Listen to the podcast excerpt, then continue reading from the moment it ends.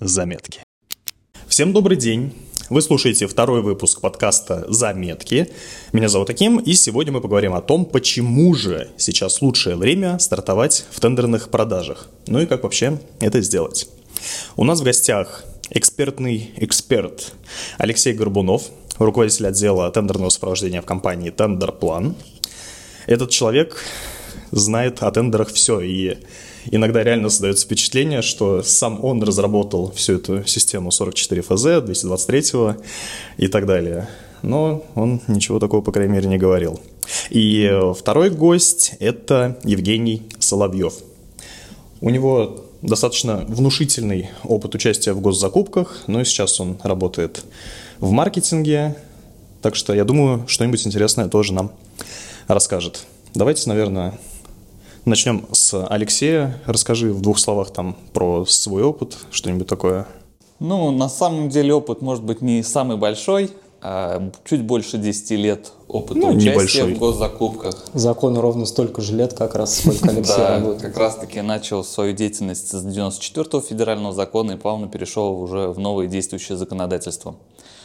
А, участвовал как со стороны поставщика, исполнителя, подрядчика, так и со стороны заказчика, и даже немного пробовал себя в роли контролирующего органа. Но, к сожалению, здесь не срослось, поэтому только поставщик, подрядчик, исполнитель. Но все равно набор внушительный. Жень, ну, у меня тоже есть опыт и со стороны заказчика, и со стороны исполнителя. Конечно, не такой внушительный, как у Алексея, и тем более никаким органам, контролирующим я никогда никакого отношения, слава богу, не имел. Но, тем не менее, небольшой опыт все равно есть, и есть, в принципе, что рассказать по этой тематике. Так, давайте тогда перейдем к главному вопросу нашего сегодняшнего подкаста. Пойдем в лоб. Почему же именно сегодня отличный момент, чтобы начать работать с тендерами? Ну, я так понимаю, на этот вопрос мы прямо сейчас не ответим, но хотя бы с точки зрения рассуждений. Как вы думаете? Ну, на самом деле, тут можно сразу сказать, почему не сейчас. То есть можно было, конечно, начать и раньше, но сейчас самое время приходить на рынок госзакупок, так как сегодняшняя статистика, которую дают нам в том числе различные министерства, показывает, что рынок растет, что количество участников на рынке с каждым днем увеличивается, как и количество попавших в реестр недобросовестных поставщиков. Поэтому в целом э, нам говорят цифры о том, что деньги в государстве есть, государство постоянно покупает, и, наверное, это самый успешный и добросовестный контрагент, который у вас может быть. А я еще недавно видел новость о том, что региональные заказчики недовыполнили квоту по закупкам у малого бизнеса. То есть это можно как-то интерпретировать на то, что там ИП, ну, малых предприятий недостаточно вообще у нас по стране, ну, по крайней мере, в регионах, чтобы вот заполнить вот этот пробел, или там уже в другую степь вопрос идет? Здесь, наверное, проще сказать, что здесь ошибка заказчиков, потому а. что они проводили закупки на общих основаниях, тогда как должны были проводить для субъектов малого и среднего предпринимательства. Ну, то есть это именно их косяк, а не то, что ИПшников там и всего прочего мало? Абсолютно точно подмечено. И я бы даже сказал, что в этой новости есть куда ну, более серьезные изменения. То есть, если саму новость взять и изучить, то заказчиков по 223 федеральному закону, по сути, ждет ухудшение условий размещения закупок, так как им придется теперь эту квоту добирать по 44 федеральному закону. А значит, их приведут, ну, как мы любим говорить, в жесткие бюрократические рамки.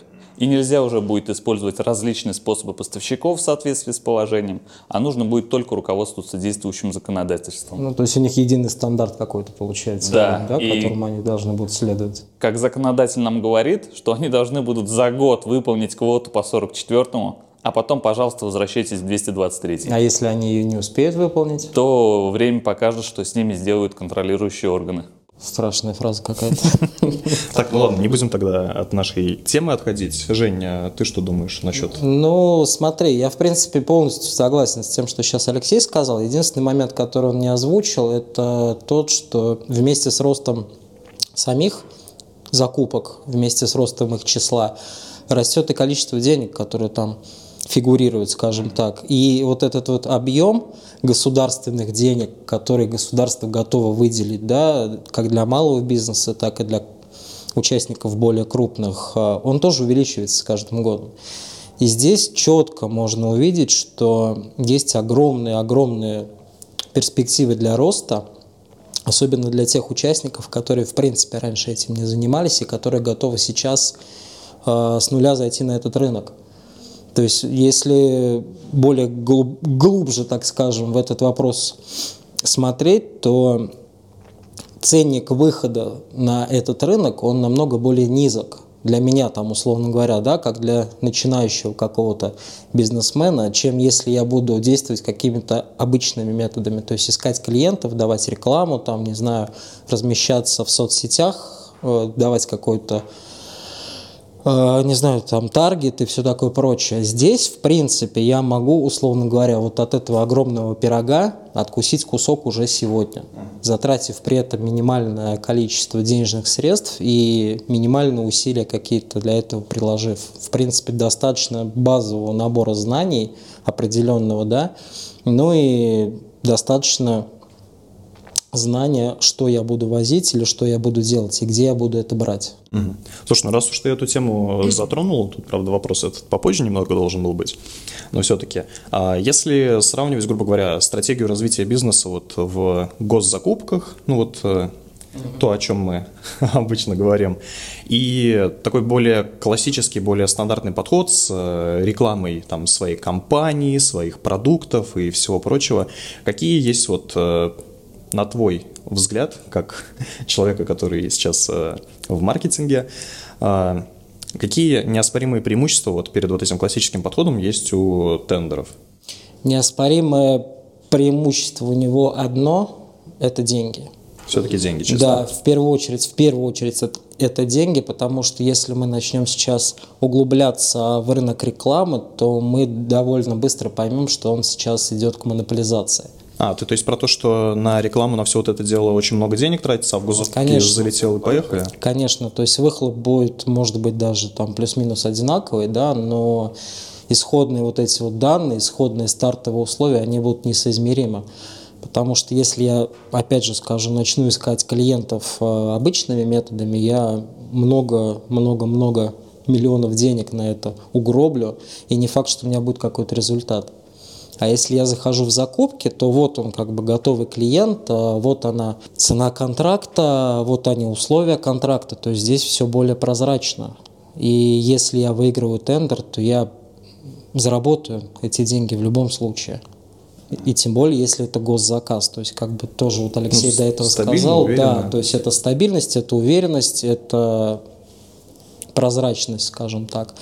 А рынок рекламы, да, сейчас, а, к большому сожалению, он идет к монополизации, и, соответственно, как следствие уже ценники увеличиваются, и ни о какой эффективности, как раньше, там, да, речи быть не может. Если раньше там я мог обладать 10-15 различными там инструментами, да, даже что касается контекстной рекламы, то теперь у меня вот есть Яндекс, который мне будет диктовать условия. Если я хочу на этот рынок зайти, если я хочу этим заниматься, то вот я должен слушать Яндекс, то, что он мне навязывает. Ну, то есть, да, условно, Яндекс сказал, что там у да. тебя вот реклама будет стоить там вот столько-то, да. и не скажешь, я уйду конкурентом. Да, и я, нет, я, конечно, могу это сказать, но их просто нет конкурентов, и Яндекс об этом прекрасно знает. Яндекс скажет, ну да, ну да. Уходи, да, то есть уходи, а обратно все равно потом придешь. И то же самое можно сказать о рынке всей рекламы в целом. То есть какие-то инструменты такие более исторические, так скажем, ну, обычные. Да, реклама. да, то есть это наружка. Но это очень-очень спорно, и далеко не факт, что это работает и именно сегодня. Ну и опять же, там зависит еще от специфики продукта, там, твоего бизнеса, потому что, ну, все равно, э, там, ну, не все, проще говоря, наружной рекламой можно как-то продвинуть. Не все, во-первых, можно рекламировать даже, скажем так. Опять же, да. Есть закон о рекламе, который четко нам говорит о том, что можно рекламировать, как можно рекламировать. Это, опять же, тоже своего рода рамки, в которые меня загоняет уже только не Яндекс там, да, а закон. А если я выхожу в тендер, вот у меня там море, море просто творчества. То есть я могу возить это, я могу возить это, условно говоря. И я ничем не ограничен. Ну, в тендерах очень много, на самом деле, позиций, о которых даже не подозреваешь, а потом, когда находишь, удивляешься. Конечно. Вот э, там половина всех шорцев на YouTube-канале построена вокруг этого, что находится какая-нибудь дикая дичь просто, и про нее людям рассказываем. Ладно, Алексей, тебе есть что сказать, добавить? Ну да, на самом деле, да, я снова с вами. А, на самом деле маркетинга здесь гораздо больше. То есть Евгений правильно проговорил, на чем можно экономить, используя продажи именно в тендерах, то есть работая с государством. А также то есть та маркетинговая часть, которая используется для продажи, например, в сегменте B2C, B2B, это брендированная упаковка и все остальное. В тендерах э, основные характеристики указываются к самому продукту, а не к продукции там, в плане упаковки. То есть можно экономить на всем, снижая себестоимость своего товара, изменяя упаковку специально для государственных закупок, поставляя, ну, условно даже возьмем шоколадку, нам не нужна шоколадка в упаковке, на которой будет написано «Аленка», достаточно просто привезти шоколадку и на котором написано шоколад. Даже не нужно там, чтобы было что-то написано. Просто минимальная упаковка в соответствии с законодательством, с ГОСТом, ну, пускай будет это условно фольга, а рядом с ней бумага, распечатанная на принтере А4, на которой будут написаны характеристики этого шоколада, подтверждающиеся, там, пускай печатью, подписью исполнительного органа того производителя или поставщика, который привез эту шоколадку. Ну, кстати, ну, кстати, да, получается, если ты работаешь э, именно с госзаказчиками, то тебе особо даже париться не нужно над дизайном упаковок, там, всякими коробками классными. Абсолютно этими. верно, и вот как раз я не зря проговорил про шоколад, а есть также тендеры на покупку шоколада, то есть плиток шоколадом, которые поставляются в том числе в различные учебные заведения, дошкольного образования, школьного образования, так как у них в рационе положен шоколад. Туда можно привозить просто огромные плитки шоколада, пускай это будут метровые плитки, потому что они будут все равно там, нарезаться, предоставляться там, в рамках э, организации питания дошкольников и школьников по долькам, там, ну не знаю, как угодно. Соответственно, продавая тот же самый шоколад, вы будете тратить там различные там, процессы на э, резку этого шоколада, для того, чтобы на упаковку, на фасовку, на брендированную упаковку и так далее. То есть масса дополнительных статей затрат, но при этом, по сути, та же самая реализация. Возможно, даже на госзакупках этого шоколада можно продать в разы больше. А так ты жижу просто, короче, привозишь, и все нормально. То есть Нет, не жижа, а, опять же, ну, не забывайте, не забывайте про то, что у нас есть ну, различные стандарты, в том числе ГОСТы и так далее, которые полностью и, ну, говорят о том, как должна выглядеть шоколадка условно. Нигде там нет о том, что на упаковке должны быть, например, размещены какие-то брендированные логотипы или еще какая-то история о компании. Но примерно там должно быть отображено, что он соответствует ГОСТу, например. Соответственно, это все можно обойти и сэкономить массу денежных средств. Соответственно, когда вы смотрите начальную максимальную цену контракта, при участии в госзакупках, вы можете найти массу способов, как оптимизировать свои расходы, соответственно, снизить себестоимость своего товара. Уважаемые слушатели, Приношу свои искренние извинения, но в процессе записи подкаста где-то отошли провода или что-то такое случилось, и небольшой отрезок времени мой голос будет звучать с хрипами, со всякими вот этими неприятными вещами. Я постарался максимально это убрать, но, пожалуйста, немножко потерпите. Спасибо. Но в таком случае, получается, не будет ли наклад на компании заниматься как бы разработкой отдельной там вот этой упаковки, ну, упрощенной, там, удешевленной, там, по, ну, просто подобранной под ГОСТы, и если, например, она еще занимается просто розничными там какими-то продажами. Хороший вопрос. Ну, на самом деле, если взять, к примеру, все процессы производственные, и можно не то, чтобы поменять, а исключить несколько процессов при производстве. И тогда, соответственно, продукт уже получится соответствующий каким-то государственным стандартам, но не подходящий, например, для реализации в B2B там, и в B2C сегменте. Ну, то есть, если брать э, за пример ту же самую историю с шоколадом, это то есть как будет работать? То есть, ну, грубо говоря, там стандартный там процесс э, создания шоколада как для розницы, просто там какие-то этапы исключены, да? Да. Там, какой-нибудь там покраски, еще чего-нибудь такого. Ну, к примеру, у нас шоколад производится, там процессная линия производственная, она примерно будет выглядеть так, что где-то идет там варка, не знаю, там охлаждение, передача, упаковка, дальше там фасовка, закатывание, и потом уже на линии где-то они будут складываться в коробку. Соответственно, если исключить, исключить, например, два производственных процесса, где ее нужно будет упаковать, например, сначала в фольгу, а потом в бумагу, и мы просто исключаем бумагу и оставляем ее в фольге. Далее она упаковывается в коробку, и, соответственно, даже на самом маленьком там, хронологическом этапе э, экономленные 30 секунд на одном процессе в совокупности времени будет экономить массу времени, а, соответственно, массу трудозатрат, тот же фонд оплаты труда, ту же бумагу, которую уже не нужно будет покупать, ту же краску или еще что-то. Соответственно, вот дополнительная экономия. С нами был генеральный директор кондитерской фабрики «Волжанка». Как все сладко звучит-то. Во всех смыслах сладко. Давайте перейдем к следующему вопросу насчет э, льгот со стороны государства в сфере закупок. И вообще, какие сейчас э, есть со стороны нашей страны а, штуки, которые могут помочь вот, ну, допустим, мне вот там начинающему бизнесмену там с какой-нибудь небольшой компанией своей выйти на этот рынок. Ну, мы говорим, я так понимаю, льготы – это меры поддержки. Ну да, да, да. Чтобы вот мне было проще зайти, проще со всем этим справиться. Ну и, соответственно, проще, наверное, равно дешевле, я думаю. Да, все верно. Есть масса мер поддержек. Примеру, ну, самые основные – это те, которые позволяют в том числе заказчику включить в, ну, скажем так, в документацию о закупке наличие или возможность оплатить аванс – Э, каждому победителю, который выигрывает ту или иную закупку, если на это есть, соответственно, необходимость какая-то. А другие меры поддержки – это финансирование, то есть это отдельный блок, про него можно говорить очень долго.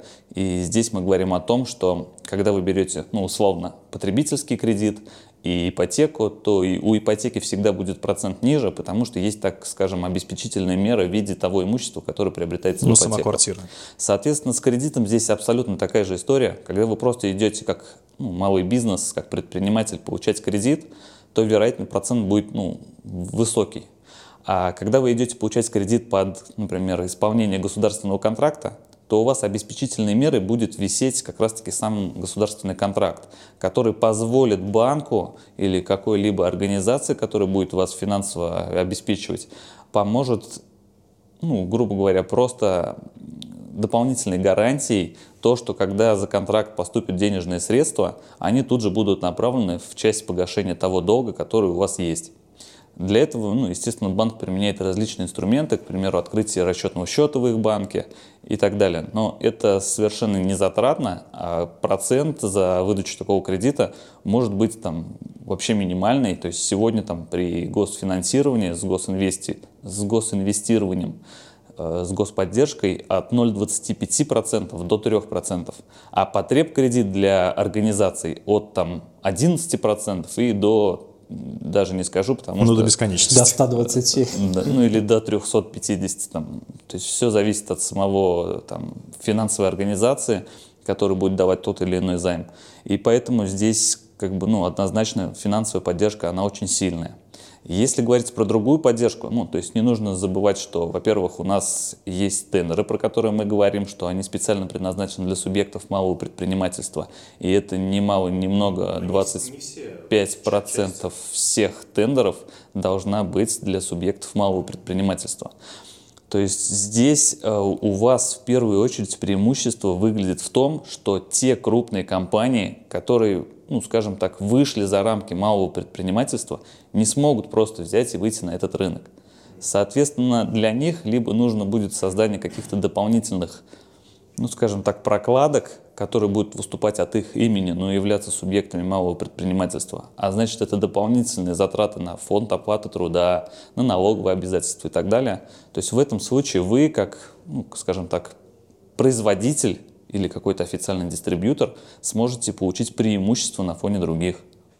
Ну, получается, это такая огражденная зона вот именно для малого бизнеса, где там ребята могут работать, развиваться, и чтобы им не мешали всякие большие корпорации. Она так и задумывалась, в принципе, для этого, да? Да, все верно. А также, ну, опять же, не нужно забывать и про другие меры поддержки. Сейчас очень, скажем, сильная такая поддержка а, выглядит в зоне выращивания своих производителей или своих поставщиков. А, на фоне в том числе ну, нового портала э, МСП РФ, а, там также это используется, и, наверное, в общем, в обществе это больше как звучит как офсетные контракты, То есть, когда какой-то крупный производитель, госкорпорация или просто государство а, находит для себя поставщика под ту или иную идею, а, заключает с ним офсетный контракт на какую-то конкретную продукцию, которую будут производить на протяжении долгого периода, и в целом инвестируют деньги в малый бизнес для создания тех или иных условий для производства – а потом, в конечном счете, когда-то там через год или через три или через десять, так как все офсетные контракты на десятилетний период заключаются, они будут поставлять ту или иную продукцию, которую они развивали в рамках вот тех инвестиций, которые были. Ну, это же вообще отличная инициатива, на самом деле, получается, что у нас создаются и собственное производство, и вся вот эта вот история, и малый бизнес развивается. На бумаге, по крайней мере, все очень гладко звучит. Как оно на, на самом деле, Здесь, если взять какой-то мелкий опыт, э, и вот один из последних контрактов, э, его заключил, ну, в виде заказчика был Интеррао, а они, скажем так, путем выращивания получили заявку на офсетный контракт от организации субъекта малого предпринимательства из города Тулы на производство высокотехнологичного там, масла. Масло в смысле? Моторное масло, а. которое будет использоваться, ну, там не совсем моторное, оно больше как аэрокосмическое или там Но более, не для еды, короче. Более, скажем так, высокотехнологичное масло, которое ранее производилось только в странах там, США и других. То есть теперь будет производиться ну, где-то в Тульской области. Ну, это и условия времени тоже, в принципе. Они же не могут сейчас э, в Штатах закупить это масло, правильно? То есть здесь все выигрывают. Абсолютно. А самое главное, что вот данный контракт, он по идее, офсетный контракт, он заключен будет, или уже заключен сейчас, не будем говорить про время, а он будет заключен на 10 лет.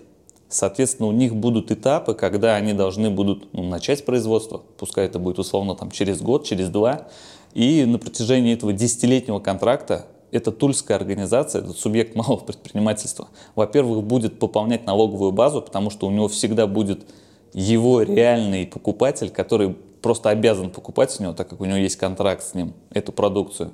А значит, то есть постоянное налоговое отчисление. То есть, по сути, выигрывают все. И Интеррао, и государство, которое будет получать налоги, и, естественно, субъект малого предпринимательства, который вообще, возможно, через эти 10 лет станет уже субъектом среднего предпринимательства. Ну и вообще глобально тогда страна выигрывает, потому что появляется как бы новое лицо, новый продукт, которого, ну, скорее всего, раньше, по всей видимости, не было, если таким образом решили вот вырастить такое производство. Ну и рабочие места заодно, и рабочие кстати, места тоже, заодно. да. Если, то есть... то есть э, раньше никто этим не занимался. Сейчас, получается, будет новое, полностью новое какое-то производство вот этого масла, да, то есть это, видимо, будет завод какой-то, я так понимаю.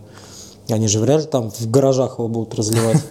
Ну, хотя мало ли. Да, также не нужно забывать, что в рамках ну, такой же поддержки а, существует разная поддержка, в том числе и финансовая. То есть каждый субъект малого предпринимательства может, по сути, используя там, тот или иной государственный портал, а, запросить поддержку от крупных компаний. Это может быть и информационная поддержка, где будет, к примеру, ну, дополнительные или какие-то совместные мероприятия проводимые. Ну, то есть реклама. С госкорпорацией. Да, реклама, простыми словами. То есть э, это также ну, у многих компаний в госкорпорациях, где существует несколько юридических лиц, можно просто попасть в банальный пул поставщиков и всегда находиться условно на руке для того, чтобы увидеть, ну, например, у какого-то крупного заказчика появляется потребность в том или ином товаре, вы находитесь в пуле поставщиков, кто может поставить этот товар, и, соответственно, вы одни из первых получите предложение или запрос коммерческого предложения на поставку этого товара. Mm-hmm. Так работает Роснефть, насколько я знаю. Так да? работают сегодня все госкорпорации, в том числе Роснефть, Россети, Росгидро, Росатом и многие другие. Но еще, кстати, не стоит забывать про такую меру поддержки, как э, для субъектов малого предпринимательства, то, что можно не оплачивать э, обеспечение контракта, если у тебя есть опыт. Ну, то есть да, это же тоже верно. получается мера Но поддержки. Здесь мы говорим про преимущества в рамках госзакупок. Они как бы действительно есть. И субъекты малого предпринимательства получают такую возможность, в том числе полностью освоб... будут освобождаться в рамках применения ну, там, статьи законодательства, чтобы не оплачивать обеспечение исполнения обязательств. С одной стороны, это хорошо, но с другой стороны, э, данное обеспечение служит не только, ну, скажем так, гарантией для заказчика, но в том числе и ну, дополнительной мотивацией самого поставщика исполнять. Поэтому ну, такую меру можно говорить о преимуществах, но я бы больше сказал, что здесь мер поддержки куда больше, чем те, что мы сейчас проговорили. Их можно здесь перечислять, не знаю, часами. Это различные гранты, субсидии, а, просто реклама, то есть реклама на официальных площадках государственных, такие как там «Мой бизнес» и так далее. То есть можно просто там появляться, и каждый заказчик, по сути, будет вас видеть и при необходимости обращаться. Ладно, тогда продолжая эту тему, вот э, твое субъективное мнение интересно. Как ты считаешь, э, насколько легко вот сейчас новичку вообще выйти на рынок госзакупок, ну, с учетом всех вот этих вот э, помогающих штук? Очень легко. Прям очень легко. Ну, то есть из всех затрат, тут уже Евгений также говорил про то, что, ну, в принципе, минимальные затраты на то, чтобы просто выйти и участвовать в госзакупках. Опять же, если мы скажем, ну, скажем, в рамках пошаговых действий. Получить электронную подпись, там, индивидуальный предприниматель или директор компании маленькой, да и любой, в принципе, может просто, купив там, защищенный носитель, там, полторы-две тысячи рублей, прийти в в, в инспекцию Федеральной налоговой службы, сказать я за получением электронной подписи, получить талончик, пройти к какому-то кабинету, который ему скажут на там, условно, на стойке информации, там, в течение 15 минут там, подождать в очереди или посидеть на стуле. Нарваться на обед, еще час подождать. Ну нет, на самом деле там 15-минутным, скажем, таймингом все решается, ну, максимум 30 минут, но это по нашему региону. А, и далее вы уже с выпущенной усиленной электронной цифровой подписью идете в руках и радуетесь, ищете компьютер, куда ее подключить. А, все, скажем так, программы для настройки компьютера ну, на первом этапе будут доступны там, с тестовым периодом бесплатно. То есть вы 90 дней, в принципе, можете уже работать, зарабатывать на тот же криптопровайдер, CryptoPro, и потом уже в последующем его приобретать. Соответственно, все настраиваете, заходите в госуслуги, регистрируете компанию и тут же переходите на сайт, там, официальный сайт закупок закупки.gov.ru, регистрируетесь, и вот вы уже участник госзакупок с нуля часов следующего дня. То есть, соответственно, завтра за один день вы можете уже стать полноценным участником, найти просто любой подходящий для себя тендер и заявиться на него. Даже если вы его не выиграете, вы его, по крайней мере, изучите. То есть поучаствуйте в аукционе. Даже если вы не знаете, что такое тендер. Да, то есть подать заявку на какой-то там банальный, ну, условно, тендер на оказание услуг будет, ну, в принципе, достаточно просто быть внимательным человеком и уметь читать. Открыть документацию, просто ее прочитать, и, в принципе, вот уже вы полноценный участник. Блин, ты прям галопом по Европам так пробежался, по всем вот этим вот этапам, там, э, получения ЦП, там, регистрации и так далее. Если вдруг что, все инструкции на все вот эти вот дела и вещи есть у нас в школе тендер-план. Между прочим, да. Между прочим, да. И более подробно. Да, ну, местами, конечно, не прям до мельчайших деталей, но глобально разобраться можно. То есть Э, в тех же самых видеороликах э, на YouTube многие люди пишут отзывы, что да, спасибо, там все классно, все получилось, могло. Ну, то есть, как я понимаю, вопросов особых не возникает. Так что, если у вас, дорогие слушатели, есть желание и интерес поучаствовать в госзакупках, то милости просим на наши ресурсы. А следующим вопросом я предлагаю обсудить вот что. Вообще, как сейчас э, развивается вся вот эта вот история с э, тендерами? Ну, то есть постоянно выходят какие-то обновления ЕИС, э, правки 44 ФЗ и так далее. А есть ли какой-то, ну, вот, понятный вектор, куда все это идет, какая-то конечная цель может быть? Ну, это идет все к удобству в первую очередь, как для заказчиков, так и для второй стороны. Алексей, видимо, не согласен, да, сейчас что-то хотел другое сказать. Нет, Нет ну... безусловно, это идет к тому, чтобы все упростить Конечно. и цифровизировать. Ну, то есть это... Наверное, даже в первую очередь. Ну, тут, тут как бы пошаговые действия. Мы видим, что как все переводят в электронные закупки, в электронное актирование. Актирование, да, в Соответственно, очередь. все, всю документацию все чаще и чаще сводят к какой-то структурированной форме то есть в том числе структурированная форма извещения, структурированная форма заявки, структурированная форма контракта. Соответственно, все эти данные в структуре просто информационной системы. значит это все онлайн. То есть уже по факту документов даже не нужно. Достаточно просто каких-то э, записей, просто сведений внести в заявку и достаточно будет уже отправить. В принципе, да, это можно все поставить на конвейерный поток, так я бы сказал. То есть, если иметь маломальский опыт участия в госзакупках, да, если есть какая-то документация, которая уже ты знаешь, что ее не отклонит заказчик.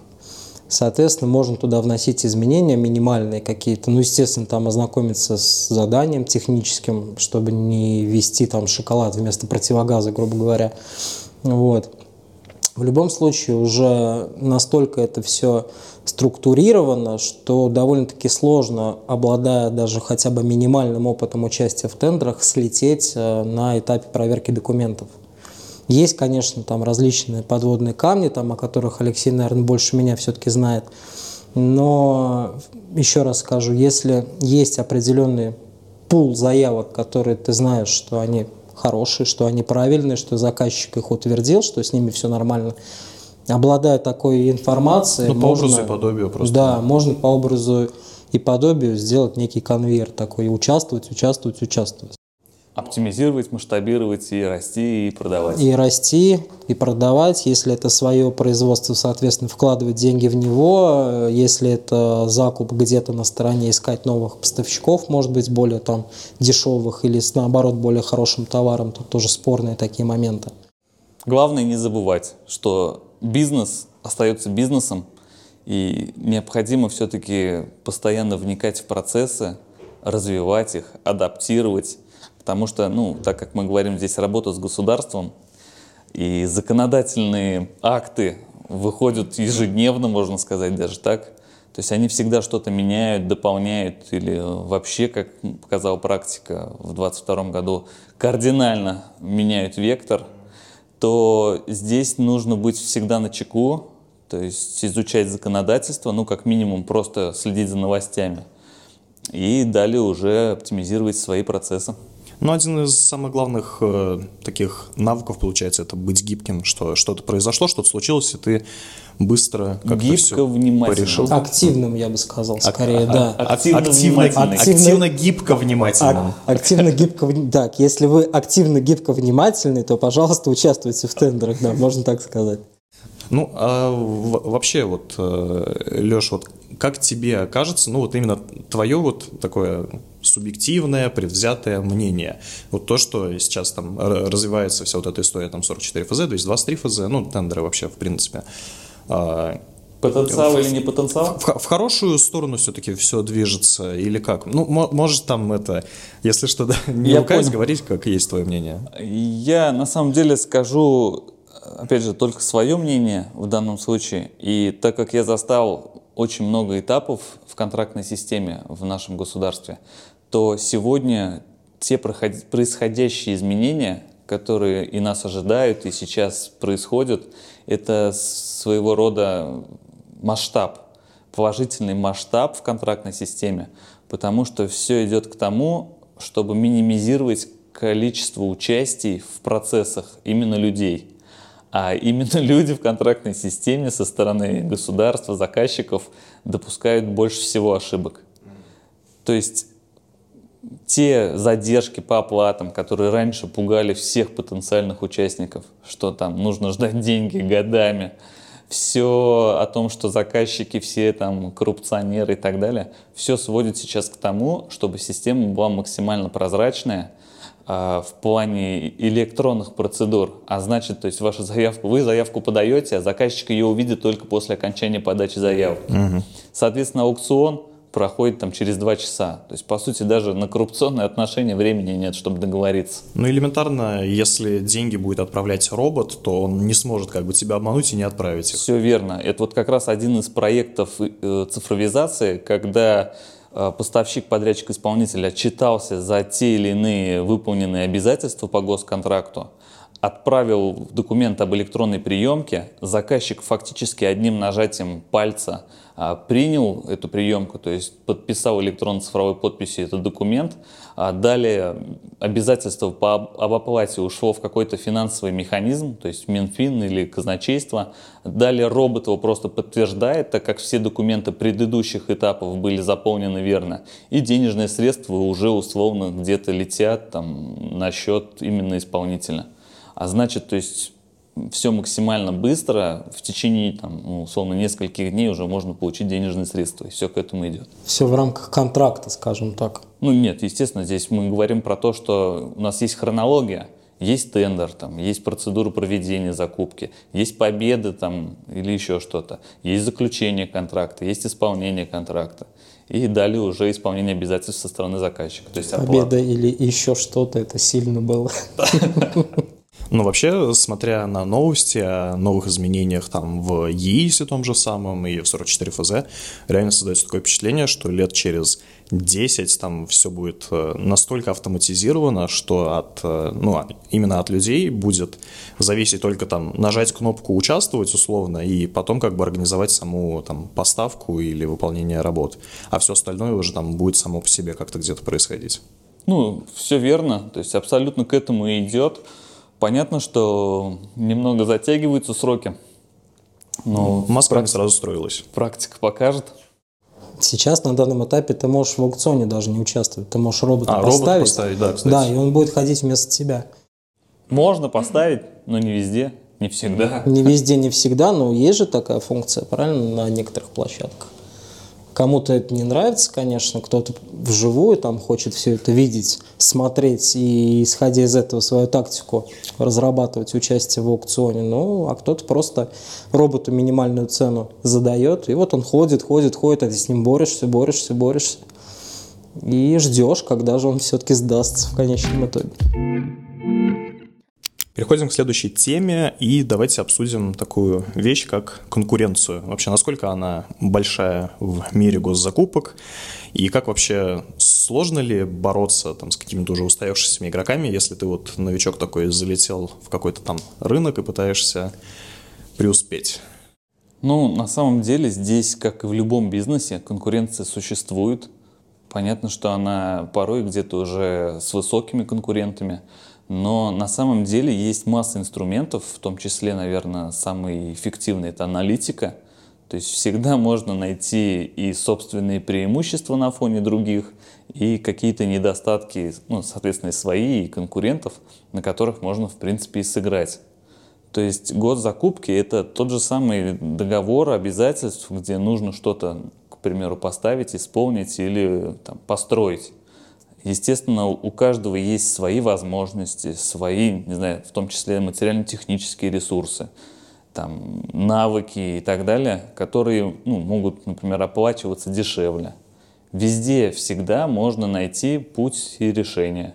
То есть нет такого, что а, мы пришли на госзакупки, и, и пока мы каким-то образом случайно там, не выиграли тендер, там, не знаю, за бесплатно, или даже нам еще заплатить за него нужно. И только после этого мы сможем, там, не знаю, участвовать в других. Здесь нет, такая ситуация, ну, наверное, очень редкая.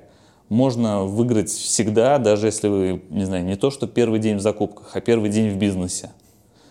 Даже в этой ситуации у вас есть шансы э, выиграть и исполнить обязательства.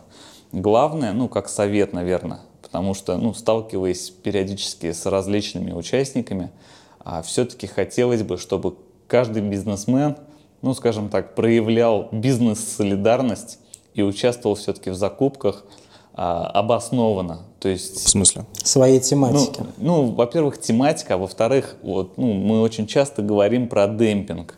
Угу. То есть очень часто люди просто хотят выиграть. Им не важно, что они ничего не заработают, им важно, что они... Сам факт победы. Сам факт победы, да.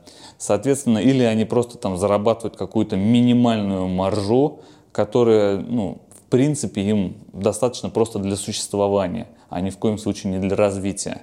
Когда есть уже ну, какие-то состоявшиеся определенные нормы цены, ну, то есть все понимают, что это, в принципе, нормальная рыночная цена и работают по ней.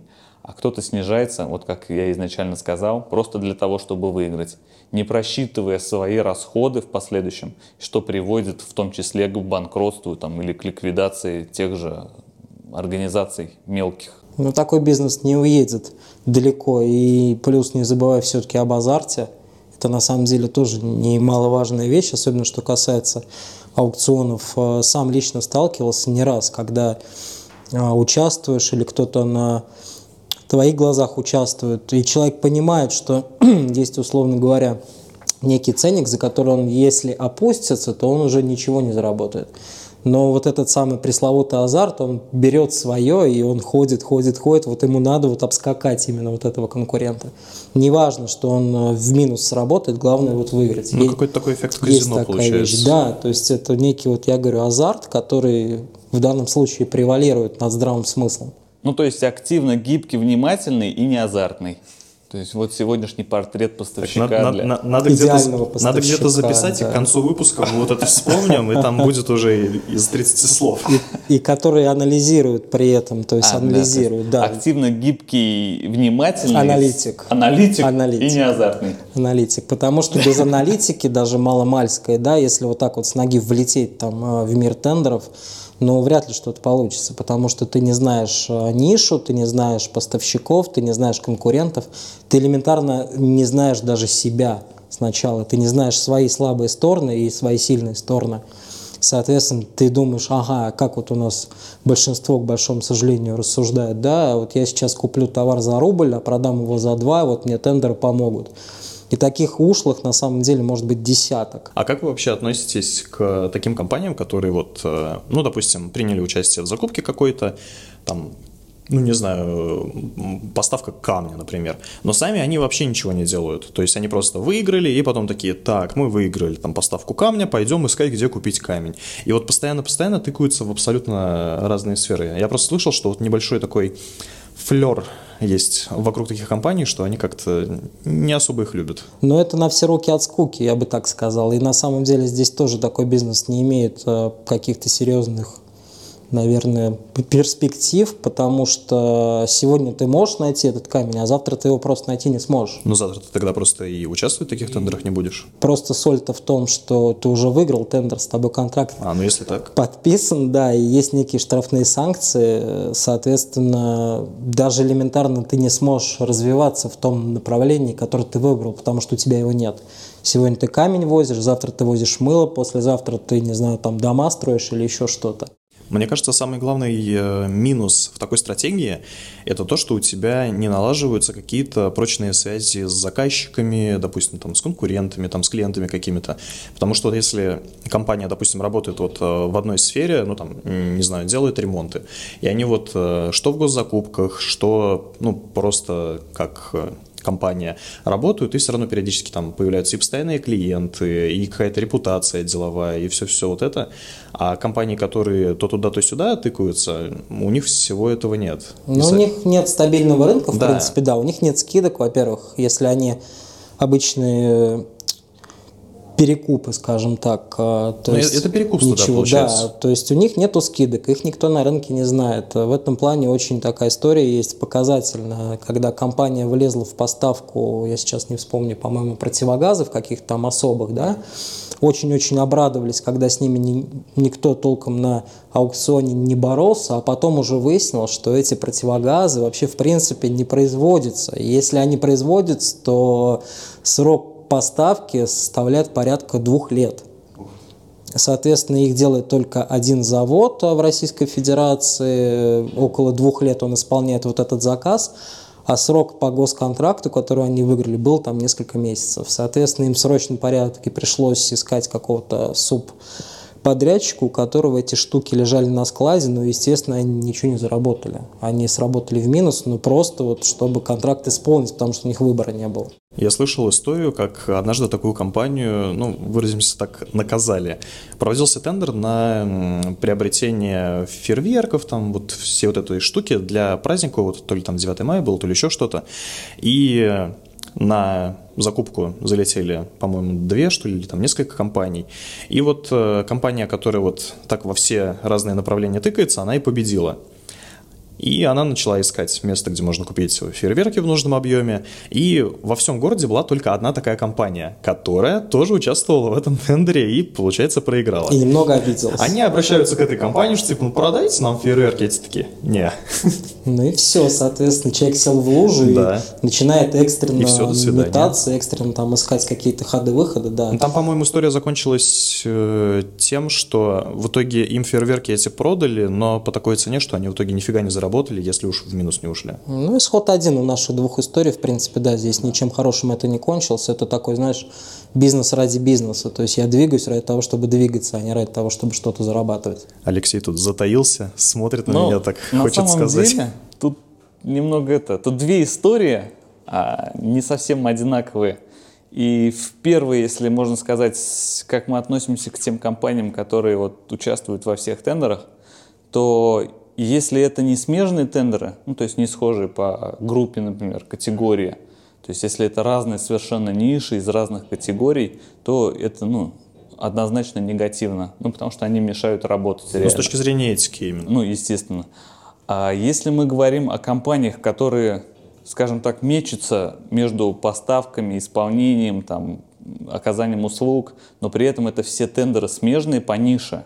Ну, то есть, если это строительные работы и строительные материалы и еще что-то, и Ну, вот они нормально. иногда поставляют, это смежные ниши, да, это целая категория строительства, то здесь как бы, ну, они имеют на это как бы скажем, этичное право в плане того, что у них ну, просто такой вид деятельности. Ну, просто компания занимается вот постройки верно. всем подряд. А что касается вот вообще, скажем так, понятия участия, когда мы сначала выигрываем, а потом ищем, то это уже неправильная стратегия.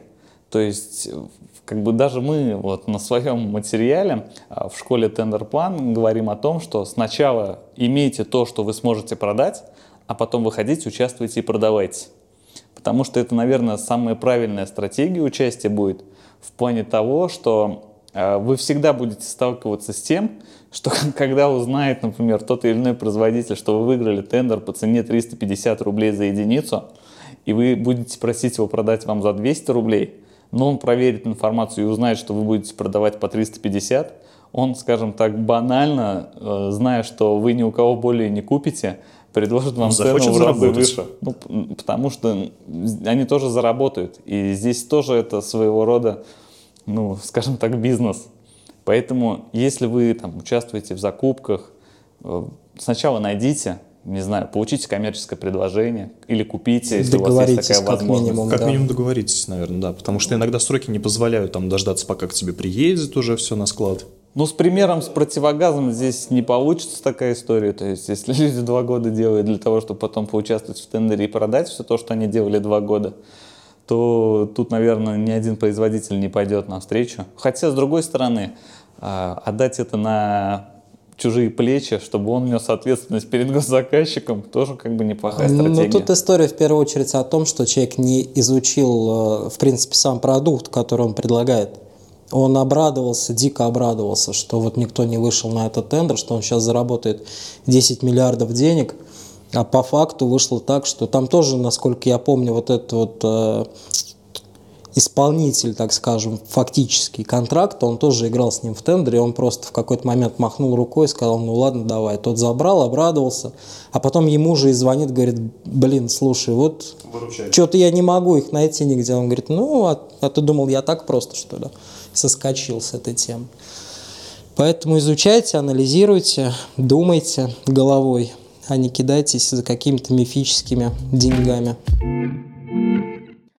И будем тогда закругляться с нашим сегодняшним выпуском. Последний вопрос а, насчет основных ошибок у новичков, которые заходят в тендеры, чего-нибудь там наделали, и потом бегут к юристам с вопросами, а почему так, почему так, в чем я был неправ. Ну, в том числе, вот в предыдущем вопросе мы уже отразили, что когда они сначала выигрывают, а потом ищут, естественно, это самая, наверное, глубокая ошибка.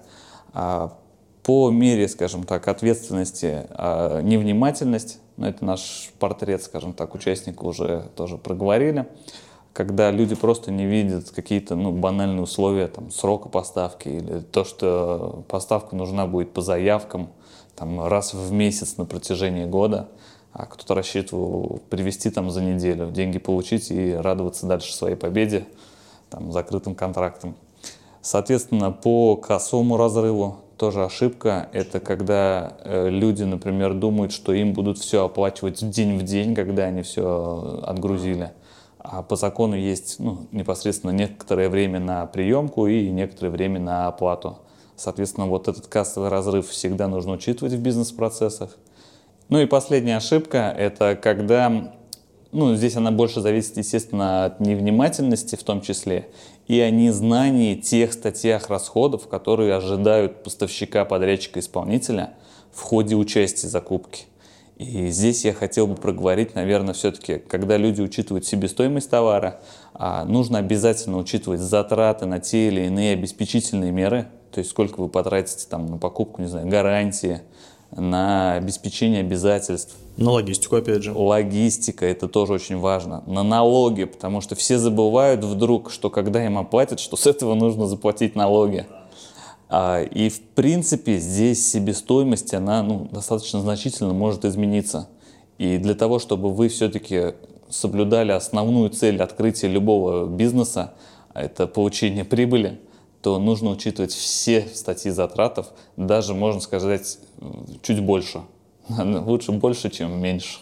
Лучше закладываться, да, заранее. Ну, здесь вот это основные ошибки. А, ну, все упирается, естественно, во внимательность, потому что все, что я сейчас проговорил, можно увидеть, изучить и прочитать там, в той же документации на тех же электронно-торговых площадках. Ну, я как не юрист скажу, да, в принципе, как, э, можно сказать, бывший там участник тендеров, да, как исполнитель. В первую очередь, конечно, это внимательность.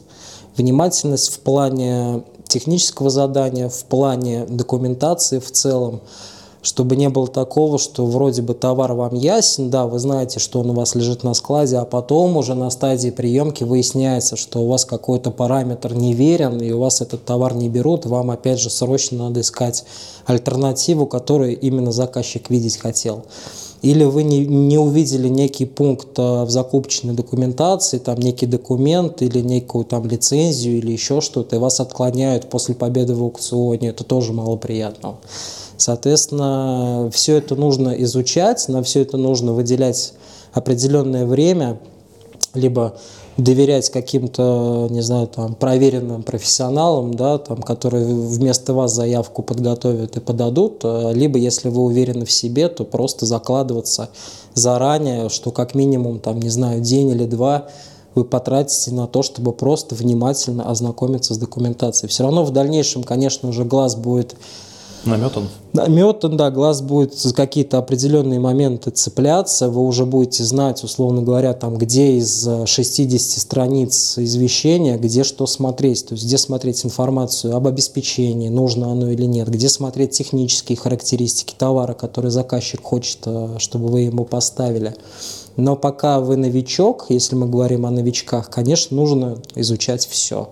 Но получается, самый главный совет для новичка – это вообще, в принципе, читать все очень внимательно, не сквозь пальцы, и вот осмысленно, самое главное, читать. А то бывает же такое, что там читаешь такой, там, да, да, да, да, да, да, да, да, да, да, а там написано, что ты потом это, когда контракт заключишь, должен 10 миллионов заказчику. Ну, естественно, конечно, и в идеале, наверное, все-таки лучше разграничить моменты, которые касаются непосредственно самого товара, и моменты, которые непосредственно заявки касаются. То есть, условно говоря, чтобы товаром занимался один человек, который в нем а, разбирается, скажем так, а заявкой занимался другой человек, который разбирается в этом, чтобы не было такого, что сидит некий сотрудник там или вы сами, да, на все руки от скуки, вы и заявки подаете, вы и товар, вы, вы ищете поставщиков, вы занимаетесь логистикой и все такое прочее. Такие универсальные солдаты в принципе есть, но, наверное, все-таки ими становится далеко не сразу. Но мне почему-то кажется нормальная тема, когда один отдельный человек делает полный цикл, но только по одной закупке. Ну, то есть, если говорить там про отдел какой-то, то чтобы был там у каждого сотрудника там один какой-то свой тендер.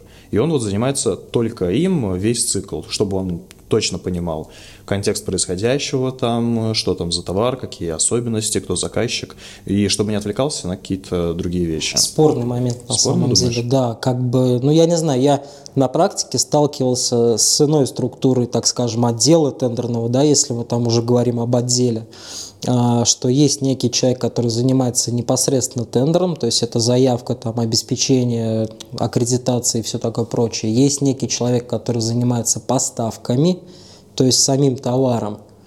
И в идеале, чтобы был кто-то, кто занимался логистикой. Либо хотя бы, ладно, хорошо, можно логистику на плечи вот этого мнимого закупщика нашего переложить. Хорошо, пусть так, но если один человек занимается тендером под ключ, скажем так, ну, это, конечно, имеет право на жизнь, но это спорно. Мне кажется, здесь самое главное преимущество вот как раз таки в том, что просто человек знает э, вот именно эту конкретную закупку вдоль и поперек что он точно ничего не пропустит, ничего не упустит из виду, и в каких-то моментах, если вдруг что-то пойдет не так, сможет быстро в голове 2 и 2 сложить, потому что он ну, всю историю этой закупки знает, и как-то вырулить из ситуации. Ну, историю он будет знать в любом случае, потому что, опять-таки, да, если у него будут какие-то вопросы на этапе заявки возникать, он будет обращаться к контактному лицу, либо там запрос какой-то, что...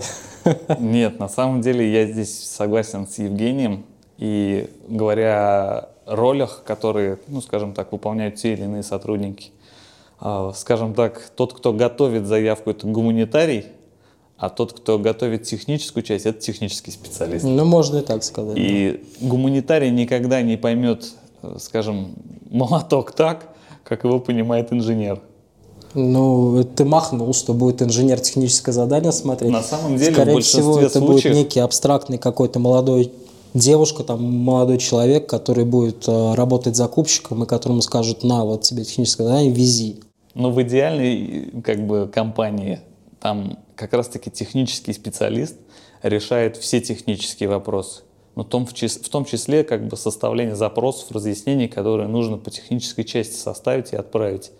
А конкретным исполнителем, кто уже отправляет, является там, юрист, который сидит там за компьютером, или его еще можно назвать там, тендерный специалист, который читает, читает документацию, работает с электронными торговыми площадками, с подписями, а, проходит аккредитации и просто отправляет заявки, заключает контракты, естественно то в данном случае сформированный запрос инженером будет куда более эффективный, куда более точный, чем сформированный запрос с юристом. Ну, понятно. Ну, я и не претендую на то, что вот э, такая э, структура работы, где там каждый человек за каждый тендер там конкретно отвечает, что она там лучше или цветом. Мне просто она кон- концептуально больше нравится, когда вот э, типа один человек, один тендер, там мир, дружба, жвачка. Но я думаю, она все равно есть такая концепция, она где-то осуществима, просто я на практике, честно, такого не видел. Но, в принципе, это имеет право на жизнь. И тем более, если я малый бизнес, да, если я хочу сэкономить, да пусть даже на сотрудниках, я не хочу себе плодить 20 миллионов сотрудников и хочу вот одного универсала, да, такого. Пусть он будет ошибаться первое время, там где-то у него будут заявки там отклонять, где-то он будет вести не то, там я буду от этого страдать, да, но это имеет право на жизнь, почему нет? Ну, вот эту тему насчет э, того, какой подход лучше и в чем преимущество такого именно а, подхода в организации тендерного отдела, мы, может быть, как-нибудь в другой раз пообщаемся. То есть опять тогда. мне приходить, да? Ну, почему-то только тебе. У нас Алексей, если время найдет, может, тоже придет. Да, конечно. Ну что, подошел к концу у нас, получается, второй выпуск подкаста «Заметки». В гостях у нас был Алексей Горбунов. Ему огромное спасибо за то, что смог выделить время. У него очень плотный график. Все-таки нашел у себя, выкроил часик, чтобы с нами пообщаться. И, конечно же, Евгению тоже спасибо. Вообще, в первую очередь, за то, что существуют эти подкасты, потому что он был инициатором организовать все это. График не такой плотный, конечно. График не такой плотный, да, но все-таки. Так, перед тем, как полностью закончить, давайте э, мы все-таки срезюмируем, каким должен быть идеальный тендерный специалист. Так, он должен быть у нас внимательный, он должен быть... э, Аналитиком. Он должен быть аналитиком, Активный. он должен быть Активный, активный, гибкий. И гибкий. гибкий и не азартный. И не азартный. У нас получается 5 пунктов. Но я думаю, это успех. Я думаю, если найти такого человека, то это успех. Конечно, у каждого будет свой минус. Наверное, если этих минусов будет один или два, тогда еще куда ни шло. Знаешь, мне кажется, если найти человека, который всеми этими э, пятью качествами обладает, то там вообще плевать, куда его просто сажать, в какую сферу, он там, ему там везде будет хорошо. Это будет универсальный человек, такой, Для знаешь, всего в мире. неазартный аналитик. Это вот интересно на самом деле звучит. Неазартный аналитик, ну да. Ладно, подписывайтесь на наш профиль в подкастах, где бы вы ни смотрели. У нас там получается, что Apple, Apple Podcast, Apple подкаст, Яндекс Google подкаст. подкаст, Яндекс Музыка, ВК, Дзен, и еще какая-то штука э, была. Soundstream. Soundstream. Soundstream. Вот, так что подписывайтесь, ставьте лайки, всеми возможными образами выражайте, если вам понравилось то, что вы слушали на протяжении последнего часа. И всего доброго, до свидания. Вы тоже можете попрощаться. До свидания. Пока-пока.